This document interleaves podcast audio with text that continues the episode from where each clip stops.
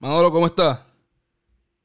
Saludos, saludos, Alex, saludos aquí. Digo, mira, daré como estoy yo. Estábamos hablando de Alexander ahorita antes de fuera del aire. Saludos, Edgardo. Estamos aquí este, escuchando las cosas que pasan en este exilio forzado que me ha tocado vivir después de 67 años. Pero la verdad que, que yo, yo estoy completamente convencido o que hay una fuerza eh, oculta que manejan la comunicación de forma magistral para desviar la atención de temas relevantes verdaderamente, o Puerto Rico perdió el sentido común, el más sencillo de los sentidos. Yo, yo no sé si perdimos el sentido común o simplemente la gente allá arriba son más inteligentes de lo que nosotros pensamos y lo que están es un plan maestro, orquestándolo todo. Y, yo, yo no porque tanta, coincidencia, tanta coincidencia, a mí no me cuadra. Pero este otro episodio del Millennial vs. Boomer la columna sale todos los lunes, usualmente en el vocero. Esta semana sale martes. Pero déjame decirte una cosa, este, Galdo, este, tocando y aprendiendo el, el, el boomers versus el millennial, lo que estamos viendo es que a la hora de esta creatividad no hay diferencia entre boomers y baby boomers, ¿sabes? No, no, no, Y millennial. Muchacho. La creatividad across the board, across the board, mi hermano. Y la corrupción es across the board. No hay no hay un, no hay un, no hay un sitio que te diga, mira, es que este, este, este núcleo de personas de tal, de tal demografía para adelante son así. No, no, no, no, no, no. es como puedes decir, no, mira, quizás los de, los de este pueblo son malitos y de estas escuelas, pero si te vas a escuelas públicas, los servidores de escuelas públicas son más serios, ni los de esta edad. No, no, no, o sea, aquí todo el, todo el, mundo llega. Eso y, y, y, uno no sabe, hay gente que viene de, de, de, ser rico y son gente bien seria en el gobierno hay otros ricos que vienen a ser más chavos y lo que están buscando es, seguir añadiendo sus riquezas. Hay gente pobre que llega y lo que quiere es servir al pueblo porque viene de abajo. Y hay gente pobre que viene y lo que quiere es, mira, esta es mi oportunidad de salir de, pobre y vamos a ser los chavos ahora. Y no hay forma de saber, no hay, no hay, forma genuina de saber de antemano quién va a ser bueno y quién no. Y yo, y yo creo fervientemente que un país que tolere estas cosas se corre el gran riesgo de que sea incluido como parte de un nombre común, donde algún día, como han dicho antes, en Puerto Rico todos son corruptos. Ese es el miedo, ese es el miedo de tú y yo y muchos como nosotros que se levantan todos los días a trabajar, a, buscar, a producir, a, crear, a desarrollar, y que acciones como esta nos tilden a nivel internacional como, como parte de. Por eso es que yo sigo insistiendo y yo creo que lo que vamos a discutir hoy sobre la columna que sale mañana en el vocero, es que aquello que me dijo aquel famoso presidente de A.T. Kearney en el 2004, cuando yo le dije si era posible replicar los modelos exitosos en Puerto Rico, me dijo, sí, es bien posible, pero Puerto Rico necesita cambiar sus modelos, sus modelos económicos de uno de empresarismo y de no dependencia. Y no dependencia no es coger cupones, no dependencia es no depender del gobierno para hacer las cosas de cambiar su modelo social a uno de apoderamiento y responsabilidad y de cambiar su, su, modelo ambiental a uno de sustentabilidad para no afectar las próximas generaciones. Y yo veo y sigo viendo que lo que está viniendo y lo que está por venir, muy poco toma en consideración esas tres cosas. Bueno, Manolo, la columna de esta semana, el título es Política en, el, en, en tiempos de coronavirus. Eh, que la desviamos un poco, este güey, que la desviamos un poco. Porque, porque, arranqué yo y me, puse creativo. Eh, sí, pero la vamos a coger el año que la semana que viene también. Pero cuando, cuando arrancamos, cuando estamos discutiendo esto al principio, tú me dices, mira, yo quiero tocar lo como la falta de continuidad en los empleados de gobierno afecta, nos afecta tanto en, momentos normales como ahora. Y me traje el ejemplo del secretario de salud y me dice, mira, este, esta persona, todo el mundo que habla de él, del secretario nuevo, que fue el secretario bajo Fortuño, dice que es un ser humano bien competente, que es la persona ideal para el trabajo, es un buen comunicador. No, no hay quien hable mal de él hasta ahora. Desde los que lo conocen desde antes hasta ahora. Pero cuando entró, cuando entró Alejandro, el tipo había hecho aparentemente un buen trabajo y lo sacaron. Sacó, lo sacó. De momento llega Ricky y coge al secretario de salud de Alejandro y lo vota. Y pone el que tenía anteriormente. Y, ese cambio y está en todos los escenarios. Y lo que vemos es que cada vez, eh, igual que cada, cuatrenio cambia el gobierno central, o cambia el gobernador y cambian los planes, también cambian las agencias. Y en todos los niveles vemos cambios. O sea, no hay continuidad nunca. Si quieres arrancar tú, ¿cómo tú ves este problema? ¿Cómo, cómo, cómo pasa esto en las empresas? Porque yo miro las empresas más exitosas. Tú miras algo interesante. Uno mira una compañía como Amazon. Y algo bien interesante es que los, de los top 23 executives, los, senior VPs de, Amazon, hay, creo que hay 23, 24. Y algo como 18 llevan más de 20 años en la empresa. llevan, casi 20 años en la empresa. Y es como, él, retiene su top talent. En, la parte, en las partes de abajo hay un montón de churn, mucha gente renuncia, eh, tienen una política de, sacar personas que, que no performan bien rápido. Pero cuando llegan a cierto nivel, esa gente que llega se queda. ¿Cómo tú ves eso y tú que has corrido empresas, cómo, cómo, cómo tú sientes eso? Mira, cuando, cuando nosotros evaluamos una, una empresa, vamos a hacer un ejercicio bien sencillo de que yo estoy interesado en, adquirir una compañía. Lo primero que yo miro es la capacidad de su gerencia, de su, de su equipo gerencial. Eso para mí es fundamental. Fundamental. ¿A qué yo voy ahí? Pues yo voy ahí a tiempo en la compañía, yo voy ahí a preparación en la compañía, yo voy ahí a buscar que la cultura empresarial sea compartida con el resto del equipo, yo voy ahí al trabajo en equipo y, con un, cinco o seis eh, miradas puntuales en áreas específicas, yo puedo decidirte si esa si ese si ese core gerencial es el core gerencial que está alineado a lo que yo estoy buscando o si yo adquiriera esa compañía yo tengo que mover ese cogerencial de ahí. Muchas veces cuando he hecho ese ejercicio he desistido de comprar la compañía, he desistido de adquirirla, porque trabajar sin ellos va a ser muy difícil y trabajar con ellos va a ser peor aún porque está muy lejos de lo que debe ser. El segundo ejercicio que yo hago es que yo voy down the road. Y down the road means qué capacidad tiene esa compañía de retener talento. De retener talento. No porque no haya más trabajo en la periferia, no porque los salarios sean los mejores, no, no. ¿Qué hace esa compañía para retener, retener empleo? Y, ahí, cuando yo, y, ahí, Manolo, disculpa que te interrumpa, pero ahí lo mencionaste, pero no siempre por el dinero. La gente no... hay, un, hay un punto en el que sí el dinero, el dinero hace la diferencia. O sea, tú le ofreces a alguien 10 veces más de lo que gana, la persona se va a mover. Pero después que tú llegas a cierto salario, y más en, los ejecutivos que tienen a cobrar bien, no siempre es por el dinero, o sea, no siempre es por los perks. Es una cultura, es que a mí me gusta trabajar aquí, la gente me cae bien, hay, algo, hay algo más. Si el plan de compensación de una empresa, pequeña o grande, es transparente y el conserje sabe, mira esto que te voy a decir, y el conserje sabe que el que está en el tope de la, de la compañía gana 25 veces más que él, a él no le importa está completamente convencido que él es un conserje, que él es el CEO de la compañía. Lo que no puede existir es que ese conserje, por decir una, posición, ¿verdad? Vea en ese top executive una, una, una separación tan garrafal de un salario y del otro, que sin duda alguna eso empieza a crear una falta de fidelidad que termina con un turnover consecutivo y ese turnover todos sabemos que es costoso, que es lo que le pasa precisamente al gobierno. O sea, cuando usted sacó a la secretaria de Salud bajo la administración de, de, Alejandro García Padilla, hay un costo envuelto en esa, en esa, en esa, en esa movida que, que, que, el país lo absorbe y los ciudadanos lo absorbemos como si eso fuera normal. Y la realidad es el, el costo que tiene un cambio de dirección en una organización como el gobierno de Puerto Rico es fundamental.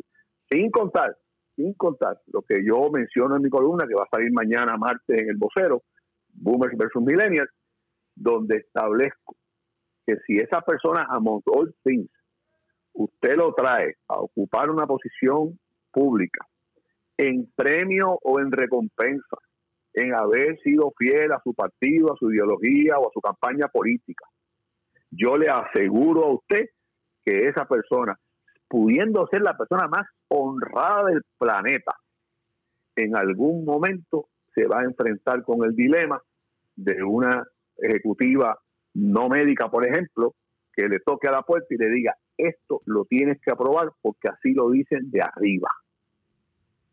Y esos son los comienzos básicos, los primeros pininos que se hacen en el sistema con la corrupción. Y tú me preguntarás, Edgardo, y, te dejo los topos ya mismo, y tú me preguntarás a mí, ¿y eso nada más que ocurre en el gobierno? No, eso ocurre en el sector privado igual. cuando usted le dice a un contable, usted es dueño del negocio, usted le dice a un contable, oye, eh, ese IBU que, que retuvimos a los empleados, no me lo envíe, déjamelo en esta cuenta. Y el contable, porque no tiene otro remedio en algunas ocasiones, o porque es parte del complot, o porque realmente no tiene escrúpulos, o porque no tiene queda otra alternativa, se presta para separar ese dinero del IBU que no le pertenece ni al empresario ni al negocio. es más, se lo cobraron a usted. Usted decide no enviarlo. Tan sencillo como eso. Así empiezan las corrupciones. No empiezan de forma grande. Entonces, quiero escucharte, quiero escucharte para ver si logramos eh, eh, eh, identificar un punto de encuentro para cómo evitarlo, donde también tenemos algunas diferencias tú y yo. Sí, sí. añadiendo lo que usted menciona, que mencionó de comprar compañías, Warren Buffett es conocido como el mejor inversionista de nuestra, de, nuestra generación, de, de, de los últimos 50, 100 años. Y él compra muchas compañías completas. Hay compañías en las que invierte en los mercados públicos, pero hay otras que las compra por completo. Y algo bien interesante como él compra es que él dice, mira, yo no siempre compro barato. Yo compro un precio justo, yo no compro caro. Pero lo más que a mí me interesa es que ese equipo gerencial pueda coger esa compañía y seguirla creciendo al mismo ritmo que la, que la, que la ha crecido hasta este momento. Y se enfoca en su, en su gerente. Y, si tú miras, él tiene una compañía que es un conglomerado, pero en vez de coger y decir, no, yo las voy a juntar todas y voy a buscarle exprimir toda la eficiencia, él dijo, no, no, no, no, no.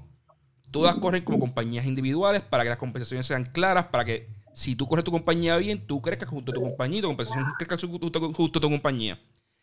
Y lo ha logrado hacer de una manera que tiene una de las compañías más valiosas del mundo en Berkshire Hathaway, que simplemente es una compañía que aguanta mil otras compañías por dentro. Algo que históricamente nunca había funcionado porque todo el mundo siempre intenta exprimirlo. Y él dijo, no, no, no. O sea, yo quiero que cada una opere de manera eficiente, pero dentro de su propio renglón. Y compensa bien a su ejecutivo. Hay una buena... Hay transparencia en lo que se espera, en lo que, en lo que, en lo que él espera como, como inversionista. Y los ejecutivos se quedan. Y las compañías siguen operando perfectamente bien. Mira, Edgardo, muchas veces las compensaciones tendemos a pensar que es un antídoto contra el robo. Y yo te puedo asegurar que no. Murdoch ganaba muchísimo más que muchísima, muchísima gente. Antes de ser corrupto. Ese tipo el tipo ganaba mucho dinero antes de ser corrupto. el antídoto más importante contra cualquier iniciativa de corrupción, iniciativa de corrupción, se llama supervisión. Si esa persona es supervisada, si esa persona es mirada de cerca sin entender que es micromanagement, yo te aseguro que le va a ser muchísimo más difícil iniciar el proceso, pero más aún, le va a ser muy difícil mantener el proceso de corrupción en la organización y en el gobierno. Ahora, cuando usted deja las manos afuera y usted permite que esa gente, que esa gente me, en un momento dado me actúe sin, sin sabiendo o a sabiendas de que no tiene nadie mirándolo por algún lado, y yo te aseguro que a mí me encantaría ver el security check de Warren Buffett con todas esas miles de compañías que tiene. Ah, yo, estoy seguro que, tiene, que tiene, los, tiene el chavo y, es algo increíble. y, por, ahí yo voy. Eh, y por ahí yo voy, mano, quizás, quizás por ahí mismo puedo, puedo entrar yo con mi, con mi punto.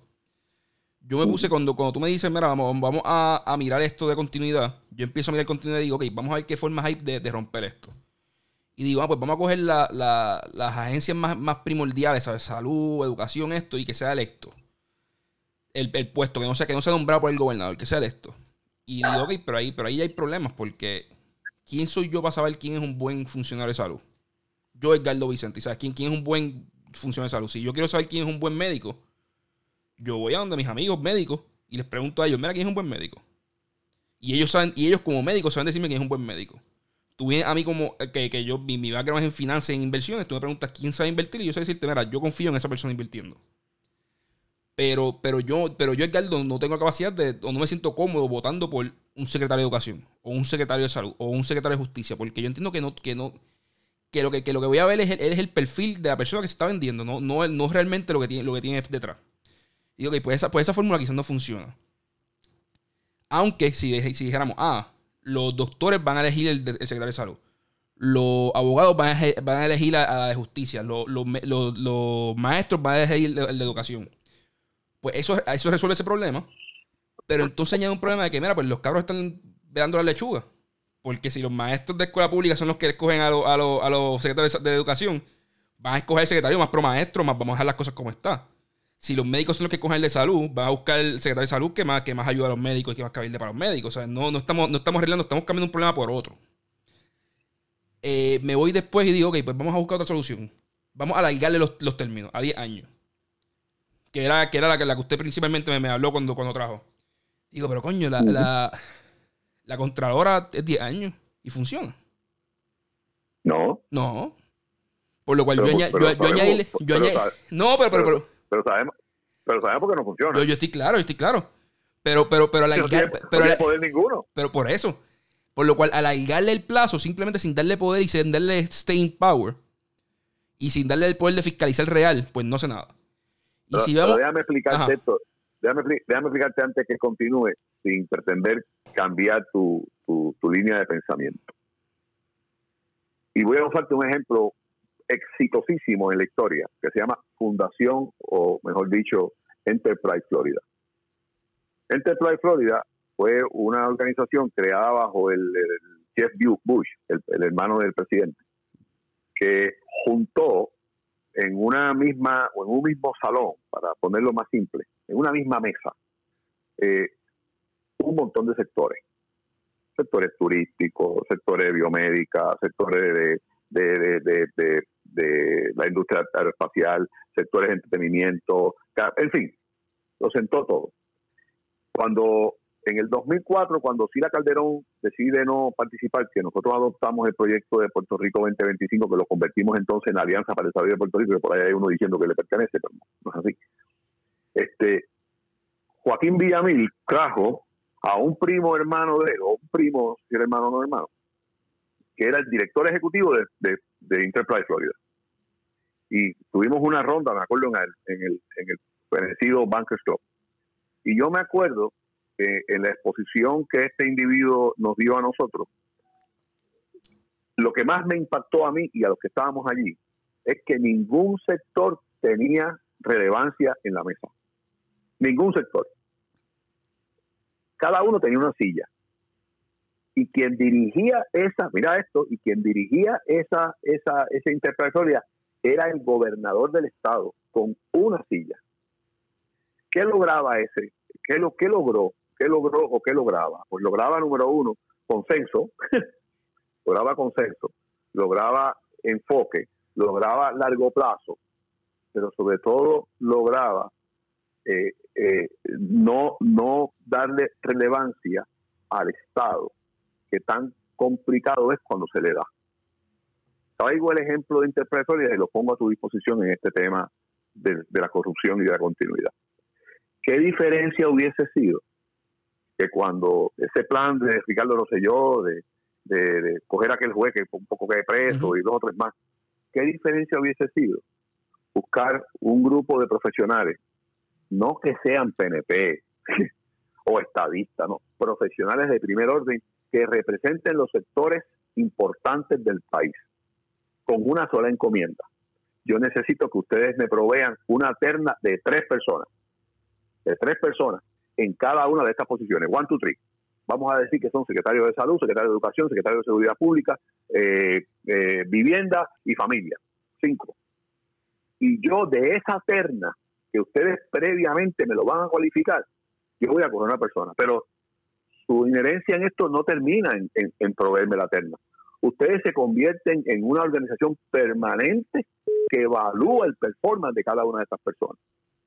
Entonces así, entonces así, Edgardo, tú puedes pensar en, un, en, extender los periodos, que tú sabes por qué no lo extienden los políticos, y con esto termino mi ponencia. Los políticos no lo, no lo extienden porque les aterra perder el control. Pues claro. Les aterra perder el control. Por eso es que yo espero que el coronavirus se lleve lo que María no logró llevarse, se lleve lo que los terremotos no lograron llevarse, se lleve el estilo de gobernar político de Puerto Rico y traiga a la mesa precisamente una forma distinta que incluya, entre otras, ¿verdad? Entre muchas otras, incluya la selección del personal, la selección del gabinete constitucional, la selección de los directores de agencia con unas métricas específicas, con unos buenos salarios, y no simplemente porque pegaste un pasquín o guiaste un trozo o te reuniste con un comité del plan, del plan, del plan. Esa es la diferencia. Pues, el día que podamos hacer eso, la corrupción se eliminó. Manolo, yo, se acabó el default. Yo, yo difiero ahí un poco. Y, vamos quizá ahora a, mi punto. Yo, yo, yo traía, ok. Yo llegué a la conclusión de que mirar, mm. alargar, mirar, buscar mejores personas o alargar su, o, mantener la continuidad era inútil si no, si no cambiaba la corrupción antes. Yo he tenido varios amigos eh, que considero algunos bastante cercanos que son gente brillante, o sea, que son, que son de los mejores pensadores de Puerto Rico, de los mejores abogados, gente simplemente brillante, que llega al gobierno con las mejores intenciones. Ah, sí son populares o sí son PNP. O sea, y quizás y quizás hasta hicieron campaña. Pero son las personas, pero, pero son personas que si tú tuvieras una lista de las mejores 10 personas para su en Puerto Rico, estarían en esa, estarían en esa lista. Y llegan y a los dos años se quitan. O a los tres años se quitan. O quizás pasaron el, aguantaron el cuatro años y se van. Y tú les preguntas, mira, pero ¿por qué no hiciste esto? ¿Por qué no hiciste lo otro? Y te miran bien seriamente. Porque ellos te miran bien seriamente y te dicen, madre, yo tenía todas las intenciones del mundo. Cada vez que iba a hacer algo, había algún condenado interés especial que me frenaba. Y llegué al punto que me cansé, o sea, llegué al punto que dije, mira, pues vamos, vamos a disfrutarme esto, esto lo, que, lo que queda de esto aquí y empezar a buscar para cuando vaya para, la transición porque esto no lo va a arreglar nadie. Y es que la corrupción, o sea, no solamente es el líder que está arriba de la agencia, es que tiene tres asesores especiales que él no nombra, los, los nombran. Tiene un tipo que es el secretario de momento de Estado, por, poner una posición random, pero una posición que, afecta a todo el mundo. Y si el secretario de Estado, Joe So Happens, que es corrupto, pues tiene eso sobre todo el mundo, puede firmar los cheques. O sea, si el de Hacienda o el, o el, de presupuesto, o sea, con, tú solamente tener un, eslabón que se daña, tú puedes hacer que automáticamente todas las personas buenas que están dentro del gobierno sean totalmente inefectivas. Por lo cual yo poner a esa persona por 20 años me es inútil, porque puede ser el mejor ser, el mejor ser humano del mundo, el, el más capaz, pero si no lo dejan operar, porque todo lo que está alrededor está dañado, pues no puede. Ahora mira, o sea, yo, eh, cuando, cuando uno mira y esto es medio raro, pero cuando uno viene a entrenar perro, entrenar animales, te enseñan algo. Y es que tú tienes que recompensar las, las, cosas positivas todo el tiempo. O sea, como si yo te digo sit and you sit down, darte el treat. Y cada vez que hace algo, que hace algo mal, regañarlo de la misma manera. No puedes regañarlo a veces sí, a veces no, porque el perro se confunde y nunca aprende. Igual con los niños, yo entiendo, ¿sabes? Como yo nunca tengo un hijo, pero pues un animal es más sencillo. Pero cuando uno regaña a veces sí, a veces no, no funciona. Cuando la penalidad es muy débil, no funciona. Vamos al caso del IRS. El IRS no coge a todo el mundo que, que va de taxes. Todo el mundo lo sabe. Tú, hay, formas de evadir taxes con el IRS. Pero cuando te cogen, mi hermano. O sea, tú no quieres bregar con el porque, porque te van a quebrar. Y posiblemente te vayas preso. En Puerto Rico perdimos algo hace 20 años. Y es que el gobierno, el, los mismos gobernantes se dieron cuenta, ah, si yo controlo la Secretaría de Justicia, nadie me investiga si nadie me investiga, pues nada pasa. Y cuando sí, y cuando sí ocurra algo, porque lo único que tengo que hacer es no meterme con cosas federales, no robes de fondos federales. En, la, la, administración Rosselló, padre, le enseñó a, a, los, gobernadores de Puerto Rico, no toques los fondos federales, porque si tocas los fondos federales, los federales tienen jurisdicción y ahí no chavamos. Solamente roba de, roba de fondos locales. Ah, pues ok, pues vamos a tocar solamente fondos locales. Y mientras toquemos tus fondos locales, la Secretaría de Justicia o el secretario de Justicia es el que, el que investiga. Si él no investiga, nada pasa. Y cuando pasa algo, es así. Un cantacito en la mano y fuiste, te buscamos un trabajo en algún otro sitio, o sea, te desaparecemos por seis meses, o seis meses apareces en una compañía aliada a nosotros. Y mientras eso sea así, Manolo, siempre vamos a tener un sistema corrupto y podemos meter la mejor persona del mundo ahí y no voy a lograr quitarlo. Por eso mi solución para todo esto es, mira, hay que hacer un plan anticorrupción como pueblo y ejecutarlo. Y lo, que hace falta son dos cosas, Manolo. La primera y la más efectiva es sacarle la Secretaría de Justicia de las manos al gobernador y al Senado. El, el, lobo no puede pegar las cabras. O sea, el secretario de Justicia tiene que ser una posición que todo el mundo le tema del gobierno. Que tú no quieras que el secretario de Justicia te mire porque sabes que te va a costar la carrera política y posiblemente tu carrera profesional también que tenga el poder de meter preso a cualquiera de cualquier manera con términos bien fuertes, que no sean así cuatro añitos, no es, ah, va cinco años más para cárcel. Pero tienes que restituir el 150% de lo que te robaste. O sea, penalidades que si te tomaste 5 millones de pesos, vas a tener que devolver 7.5. Nunca vas a salir de la quiebra. Te vas a tener que largar del país, vas a perder todas tus oportunidades. O sea, así cambiamos el país. Y lo segundo más sencillo, para evitar los favores políticos, esto. Hay modelos que se han estudiado alrededor del mundo en los que dicen, ah, mira, vamos a hacer ballets de donaciones políticas. El gobierno de Puerto Rico, las elecciones en Puerto Rico cuestan 10 millones de pesos. Los partidos, recuerdo, 10 millones, de pesos entre, entre, entre gobernadores, alcaldes de un partido, senadores. Pues yo voy a hacer un pool de 100 pesos por persona, o 10 pesos por persona, 20 pesos por persona, serían 20, 30 millones de pesos. Y le voy a dar un vale a cada persona eh, que, puede votar. Y le voy a decir, mira, aquí tienen 20 pesos. Dónanselo al partido que tú quieras. Y yo gobierno todavía los chavos para que se los dones. Porque si los, si los, si los gobernantes, si, si, el pueblo tiene la capacidad de donar 20, 30, 40 millones de pesos, los chavos privados no importan. O sea, si, si tú como. Imagínate tú cuando tú corriste. En vez de tener que ir a pedirle chavo a, la gente, a la gente chavo en el país, y como te dijeran, mira, pero ¿quién van a ponerle en esta? Le dijeran, no, papo, o sea, yo, la persona más indicada. No, pues no tengo cheque para ti el pueblo sí el que, el que te tuviera un vale de 20 pesos y te pudiera decir, mira, yo creo que el panadero este es el más, el más serio del grupo, 20 pesos aquí, 20 pesos allá, 20 pesos allá. Hubiese sido bien diferente la cosa. Tú, tú, acabas de decir una palabra, este panadero es el más serio del grupo. Y eso es, lo que pasa es que lo que eh, nuestras columnas tienen, pues son 700 palabras. de, hecho, son, son 400 más, te pasa en todas. Yo me paso en todas, porque, porque esta, yo me paso en todas. Pero yo, yo, yo, me, yo me aseguro ya de llegar a 400 flat para que, para que la columna se escriba, ¿sabes? Porque si no, nos pasamos. Y yo, y yo, y yo me imagino que, que, Juan Miguel debe estar conmigo que estrena. Pero, anyway, a lo que yo voy con esto, yo lo que pretendo es que tus ideas son espectaculares.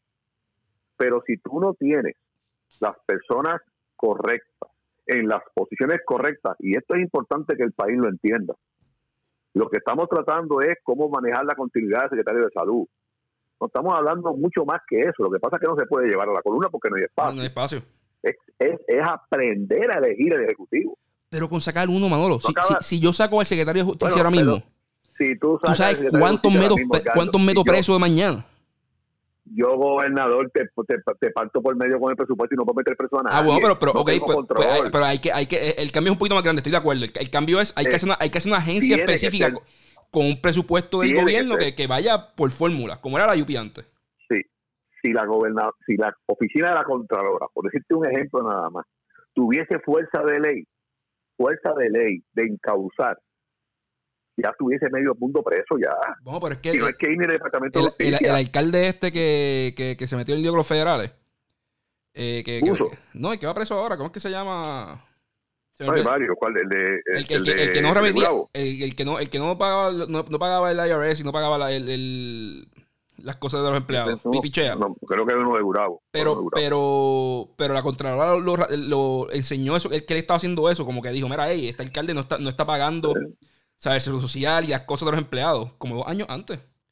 Y aquí nadie hizo nada. Seguro, pero, pero es que pues ese es el problema, porque no tiene, porque la, la Contralora, la cual tengo el placer de conocer, y a Manolo, en, su, fue, quien estuvo anterior, no tenían ninguna fuerza de ley, ni tienen fuerza de ley. Ellos lo único que es que, óyeme, vi al gardo que se llevó un tanque de gasolina, pero no puede hacer más nada. No puede hacer más nada. Yo creo que otra vez, las, los, las herramientas para convertir a Puerto Rico en un país de ley y de orden están ahí. Lo que pasa es que el aparato que controla y lo que puede cambiar eso, no le interesa cambiar. Pues, nosotros, nosotros, el pueblo, votamos a un gobernador. Pero, pero, Coño, o sea, si, en vez, si, en vez, de votar al gobernador hubiesen salido a decir, no, no, no, yo lo que quiero es que cambie, que, que se cree esta agencia con este y este. O sea, ese movimiento lo que le hacía falta era liderato. Un liderato que dijera, no vamos a dejar de protestar hasta que exista una agencia X, el Contralor o la Secretaría de Justicia, que tenga poder de, de investigar a cualquier persona del gobierno de llevarle un caso a cualquier persona del gobierno y que tenga un presupuesto estático que dependa del presupuesto del gobierno, una fórmula como la que tenía la UPI. Y estos cambios tienen que ser a nivel constitucional. Y hasta que esto no pase, no vamos a salir de las calles y vamos a, y vamos a seguir protestando a todo el Senado, toda la Cámara y todo el gobierno. Pero a lo que yo, correcto, estoy de acuerdo contigo, pero si ¿por dónde empezamos? ¿Dónde empieza esto? Tiene que, ser ahí, tiene que ser ahí, tiene que ser con ese cambio, porque ese cambio me, resuelve el 80% de las cosas. Pero, pero, va, pero vamos a buscar que por lo menos que por lo menos haya cierta continuidad en el personal clave. Mira, eh, Fujimori está preso en Perú, está muriéndose de cáncer. Preso, preso, lleva un montón de años preso. Fujimori tendrá sus miles de efectos, pero puso a, puso a Perú en su sitio, lo puso a sonar en el mundo entero y eliminó el sendero luminoso. O sea que eso, esas tres cosas son increíbles. Pues Fujimori creó un plan de desarrollo económico que logró sentar en la misma mesa a todos sus contrarios. Y, le, y, fue tan sencillo como, óyeme, podemos diferir de todo, pero podemos estar de acuerdo que este plan de desarrollo económico es el que queremos para el país de aquí a 15 años. Y hoy por hoy, mi querido hermano, todavía ese plan de desarrollo está activo. Nosotros ni siquiera tenemos una visión de país. por eso es que cuando arrancando aquí y, yo, y tú sabes que yo soy alguien que solamente piensa en números, o sea, mi, mente piensa en números. Yo puedo diferir de ti en todo. Lo único que yo quiero es que el país no sea corrupto. Yo, yo, o sea, yo, yo puedo vivir, yo puedo vivir en un país hasta semisocialista, siempre y cuando no haya corrupción. Porque porque la, corrupción, La, corrupción institucionalizada, que es lo que hay en Puerto Rico ahora mismo, es lo que lo frena todo. Yo puedo traer el plan económico que yo quiera y lo va a frenar. Yo estoy de acuerdo contigo. yo, te envié hoy las estadísticas de Google eh, que dicen que, que, demuestran cómo el, el utilizando tu, tu geolocalización, para que, para que la gente primero que nada vea la cantidad de data que sacan de nosotros, pero, pero usando geolocalización de tu teléfono, saben cuántas personas están saliendo de sus casas, yendo a supermercados, yendo al trabajo, yendo.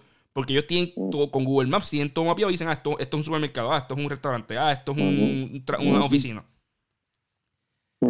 Después de, cuando empezó marzo, vemos la gráfica y se ve que claramente en marzo 8, marzo 13, 14, se disparan la gente saliendo. Porque ahí fue cuando empezaron a, a decir, ah, no, las cosas van a cerrar y la gobernadora hizo su anuncio. El pastor aquel que, se, que sacó a la gente de control hizo, hizo su, su, su de WhatsApp. Y de momento se ve como la gente, mientras iban pasando los, días, la gente se iba calmando. Iban cayendo, cayendo, cayendo, cayendo. Bajó 51% la cantidad de personas saliendo a, restaurantes y a supermercados. 51%. Y el día, de, y, el día después. Eh, yo, puedo enseñarla aquí, de hecho, déjame abrirla, para que los que están, los que están viendo lo puedan verlo. Otros, pues, búsquenla en Google, está disponible en Google. Eh, deja compartir la pantalla. Share screen. Aquí está. Groceries and Pharmacy. En marzo 8 se ve disparándose, se dispara la, primera semana de marzo, o sea, la, primera semana de la cuarentena, con la gente nerviosa porque le acaban de dar noticia que, o sea, de momento no puedes salir después de cierta hora, los supermercados cierran, las cosas están cerradas, la gente se asustó. Pero después se ve como claramente va bajando, bajando, bajando, bajando, bajando, bajando. Bajó 51% Manolo. Y el día y en marzo 29 o en marzo 30 sale la gobernadora, literalmente dice, esto no está funcionando, vamos a añadir X, Y, Z. Yo estoy seguro que cuando, está, que cuando esta gráfica vuelva a salir, que, que, que le den update los números, porque estamos semana atrasada, se va a ver que esto se dispara nuevamente y vuelve acá arriba. Y yo sé. Porque la gobernadora asustó a todo el mundo. Y de tener un, algo que estaba siendo 51% efectivo y que y tendiendo hacia abajo. O sea, que, que cada pues día, cada día menos personas pues, salían. Pues, nos fuimos a, este, este disparar eso. Porque el, gobierno, porque el gobierno no tiene, no tiene datos, es, todo, todo corrupción, es todo, ¿sabes? Seguro. Pues entonces, este tema te acabo de emplazar a ti para la próxima columna que debe estar actualizada esta información de acuerdo a los disparates que últimos que hicieron de dejar viernes, sábado y domingo. Discutirla en la columna y en el podcast, incluyendo, incluyendo la legislación presentada por el otrora eh, legislador Jorge Navarro de que se le pague tiempo y medio a todos los empleados cuando hay 70 mil empleados desempleados y no tienen salario. A ese nivel está, está, esto está, esto está suelto como gavete, pero este tema no quisiera contaminarlo con el tema de la corrupción. Hay que empezar de alguna forma. Y la primera gran forma de empezar es que no escuchando los mensajes de estos pseudo llamados líderes que pretenden gobernar el país sin sustancia. La gran mayoría, por no decir todo, carecen de sustancia, carecen de liderazgo, carecen de pensamiento crítico que piensen en, próximas generaciones y no en el corto plazo. Lo que buscan es ser electo y ser reelecto. Y yo creo que el pueblo tiene que pasar revisión sobre eso. Y si el pueblo no lo va a hacer, es como dice el cuarto paso de Alcohólicos Anónimos. No, si no vas a hacer nada, no te lamentes. Sí, sí, sí. De la misma forma, de la misma forma. al ciudadano común, al ciudadano responsable, serio, respetable, honesto, no se quede en su casa, preséntese al país, envuélvase en las cosas del país y sea una alternativa diferente a estos individuos que le hemos dado el espacio para que manejen. Y yo no creo que todos los políticos sean corruptos. Ah, yo tampoco. Yo no creo que todos los políticos sean. No, son unos cuantos. Pero esos cuantos hay que sacarlos del medio. Y esos cuantos imposibilitan el trabajo bueno a los otros. Y entonces, cuando llegue persona decente, cuando llegue persona honesta, vamos a poder decir, ¿sabes qué? Que el que aquí le robe al pueblo responde con sus haberes y con sus deberes. ¿Qué quiere decir? Que la persona que le roba al pueblo quedó pobre, insolvente. Es adiós, es adiós. Todas sus propiedades, eh, es tan sencillo como eso. Con un departamento de justicia comprometido en esa dirección, con un líder allá arriba que sepa decir las cosas y hacer las cosas y hacer que se pasen las cosas. Mientras eso no pase, Carlos Vicentí, tú puedes traer los sistemas que tú quieras, las penalidades que tú digas.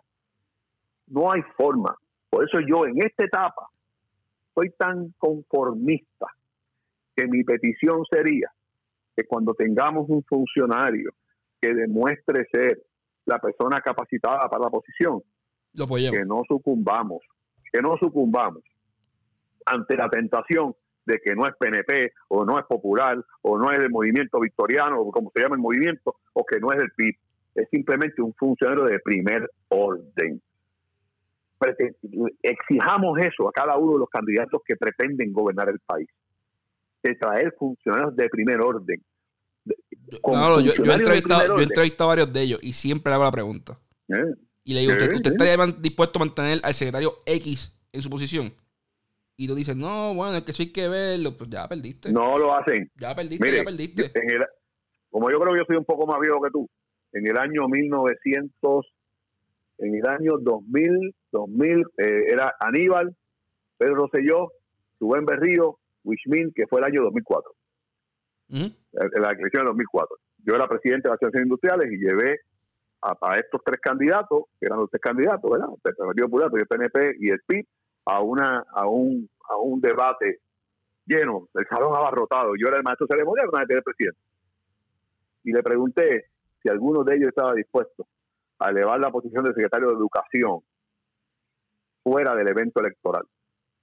Los tres, incluyendo el PIB, incluyendo a Aníbal Acevedo Vilá, que se presenta ahora como un candidato a la comisaría residente de Washington, hablando cosas que nunca habló, y de un Pedro Rosselló que sabíamos ya su estilo, los tres con la misma fuerza dijeron que no, porque perdían control. Y lo que pasó con esta muchacha de Mabel Cabeza, sea ella o no sea ella, yo no, no, he seguido de nada, es que le pusieron al secretario de salud uno al lado para velarlo. Así que las cosas en línea con lo que dice Fortaleza. Si yo soy un médico preparado como Rafael Rodríguez, un cirujano de primer orden, a mí me ponen una persona al lado mío que averigüe lo que estudió con mercadeo, me paro en mis dos pies y digo, ¿sabes qué? usted, usted se equivocó. Como dicen, usted se barró fuera de la data. Pero cuando usted es capaz de aceptar eso, cuando usted está dispuesto a, claudicar su, su valía como profesional, por simplemente hecho pagarle un favor o decirle a, a quien usted le dio trabajo en un momento dado cuando usted dirigía ciencias médicas, usted realmente no merece estar en esa posición. Y ese grupo de personas profesionales, cuando evalúa a una persona, no puede tener en esa terna a personas de, ese calibre. No lo puede tener en ese calibre. Y de eso es que se trata, Edgardo. Así combatimos la corrupción, con mano dura, como decía el perro señor padre, mano dura, mano dura contra la corrupción. Y no está en el caserío. No, no. no está en el caserío. No está en el caserío. Yo, creo que estamos más, más, de acuerdo lo que pensaban Manolo. ¿sabes? Es que yo simplemente digo que, cuando, el, desacuerdo es cómo empezamos. Que tan pronto se acabe el coronavirus, yo volvería con los cacerolazos y la gente en la calle. Seguro, definitivamente. Porque para mí, ¿sabes? Esto, esto hay que pararlo. pero no para que, pero, no, para que se vaya nadie. No, es para que lo cambien. Es para que lo cambien. Es una lista de cosas, que una lista de medidas anticorrupción que hasta que no pasen todas estas medidas no va a permitir que el gobierno vuelva a abrir. Y ya, y, el, pueblo manda. y ya, Manolo, porque es que, eh, o sea, es, es, increíble. Yo, yo no encuentro cómo el, el coronavirus nos puede matar a todos, Manolo. Yo te estaba diciendo ayer, creo que fue a Paco. Le dije, Paco, eh, el doctor Paco Raiza. Le dije, el CFO de Jeffries. Francisco Javier Arraiza Anton Matei. el, el, CEO de Jeffries, uno de los bancos más importantes de, Nueva York, de, los investment banks más importantes de Nueva York, murió. tiene, tenía 48 años y esto es un macho que ganaba 3, 4 millones de pesos al año. O sea, y tiene acceso a los mejores médicos del mundo, a los mejores sistemas de salud. O sea, él, no tenía problemas con conseguir un ventilador. O sea, este es el CFO de una de las compañías más importantes bancarias del mundo. Y ese tipo murió. O sea, aquí, muere cualquiera. Y tenemos, y tenemos personas. El, el, primer ministro de Inglaterra está, está, está, enfermo. Y lo, y, lo, y, lo, tienen en el hospital y la reina. Y, el príncipe. O sea, y, de momento, aquí tenemos personas. Y, de hecho, denunció, denunció, el médico, denunció Fauci. ¿En verdad? Sí, eh, denunció. Denunció hoy. Eh, eh, ese, que ese, ese, ese, tipo tenía 39 años. Usted habla de continuidad. Sí, señor. Y ese tipo tenía 39 años en, en, esa posición. le habían ofrecido puestos que le pagaban decenas de millones de pesos en acciones por irse a trabajar en compañías desarrollando vacunas. Y, y, hacer, y hacerle, ¿cómo es que se llama esto? Board member de, compañía. Porque tiene el conocimiento. O sea, este tipo es una máquina de producir papers. Y él decía, no, no, mi trabajo está aquí. Este, este es mi trabajo. Pues renunció hoy. ¿Sabes yo si lo votaron? Eh, probablemente. y, y otra vez, por eso es que eh, no, no, por eso es que a ti y a mí teniendo una diferencia de 20, 30 años de diferencia, 30, no nos va a callar nadie. 37, 37. 37, más un montón, coño, la verdad, es un montón. Este, 37 años de diferencia, no nos va a callar nadie porque los intereses y los míos son los tuyos. Cuando yo miro, cuando yo hablo, hablo por ti porque tienes la edad de mis hijos. Y cuando tú hablas, hablas por mí porque tengo la edad de tus padres. De eso que se trata. Nos llegó el momento de unir el país, los jóvenes y los que no somos jóvenes porque yo respondo a mis hijos y tú respondes a tus padres. Y esa es la realidad, ese, eso es lo que es millennial versus baby boomers. Es que aquí no hay espacio para separarnos, al contrario, aquí hay espacio para unirnos. Y este espacio lo, es lo que pretende.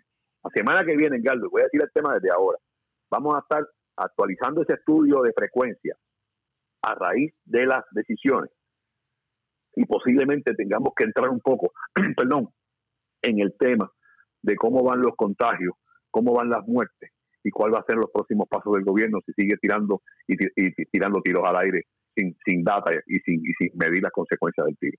Bueno, Manolo, otro episodio de Millennials vs. Boomers. La columna sabe todos los lunes en el vocero. Muchas gracias. Eh, hablamos de esto Pero este, este, va a, va Oye, este, sale martes. Y, y, óyeme, ¿y cómo accesan este podcast? Eh, bueno... Sale en el vocero yo voy a, eh, yo voy a crear una cuenta de Spotify para esto, porque ellos no han creado una. Muy bien. Pero voy a crear una cuenta de Spotify. Se me apagó la luz. Este, tengo un timer para ahorrar luz y pues se me apagó aquí. No, pero eso, eso no te preocupes, te ves, te romántico ahí. En verdad. Eh, pero voy a, voy, a, crear una cuenta de Spotify y en, y Apple Music para que puedan, para que puedan accesar el podcast y, y tenga todo. Perfecto. Así que, y este, y este, video, vamos a subirlo por tu página, que tú tienes un par de, par de sí, seguidores sí, Sí, sí, sí. Échala, para acá, échala para acá. Pues dale, pues hablamos. Bueno, vemos, pronto. Abrazo. Gracias. Nos vemos. Hasta luego, Bye bye. Un segundo.